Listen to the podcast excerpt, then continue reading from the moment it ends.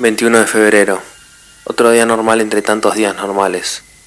Días a punto de llover, café, pan tostado, pelo despeinado y correr al ómnibus para llegar a la oficina. Estar horas sentado frente al ordenador. Salir tarde, ya de noche. Volver a casa, cena de microondas, ducha y a dormir. O al menos intentar dormir con este insomnio. Realmente uno termina perdiéndose entre tanto loop infinito. No sabes si realmente estás despierto estás teniendo la ilusión de estar despierto. Hace ya varios días que había olvidado el sueño, pero esa noche me sucedió una vez más. Recuerdo que estaba de nuevo en el parque, con las personas como estatuas. Esta vez no me tomó por sorpresa. En el parque había una estatua de una niña y su perro. Debajo una especie de pasadizo, un pozo oscuro que descendía hasta las profundidades. Bajé los peldaños despacio, sentía como el calor y la humedad me golpeaban el rostro. De repente apareció en un ático, rodeado de cajas viejas con polvo. Estaba todo oscuro. Solo entraba unas de luz por la ventana. Me acerqué despacio y pude ver la vista desde la ventana. Se veía mi edificio. La casa estaba frente a mi complejo de departamentos. Sentí un sonido detrás mío. Di media vuelta, agitado, cuando vi unas marcas en el piso de madera. Eran unos símbolos tallados de forma desprolija.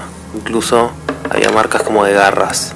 De repente sentí un hedor repulsivo, olor a putrefacción y una respiración pesada que venía de una pila de cajas viejas. Y una sombra. Era enorme, la misma sombra que había visto en mi primer sueño. Sus ojos carmesí impenetrables me observaban desde las sombras, como hipnotizándome. Traté de usar la vista en la oscuridad. Parecía que la sombra estaba cubierta de pelos. Miré mis manos y estaban repletas de sangre. De repente, desperté sobresaltado. Temblaba aún del shock. Miré mis manos para comprobar que no tenía sangre. Tomé la grabadora de mi mesa de luz y empecé a dejar una nota de voz con todo lo que recordaba con el mayor detalle posible. Incluso hice un dibujo rápido de la sombra en un bloc de notas.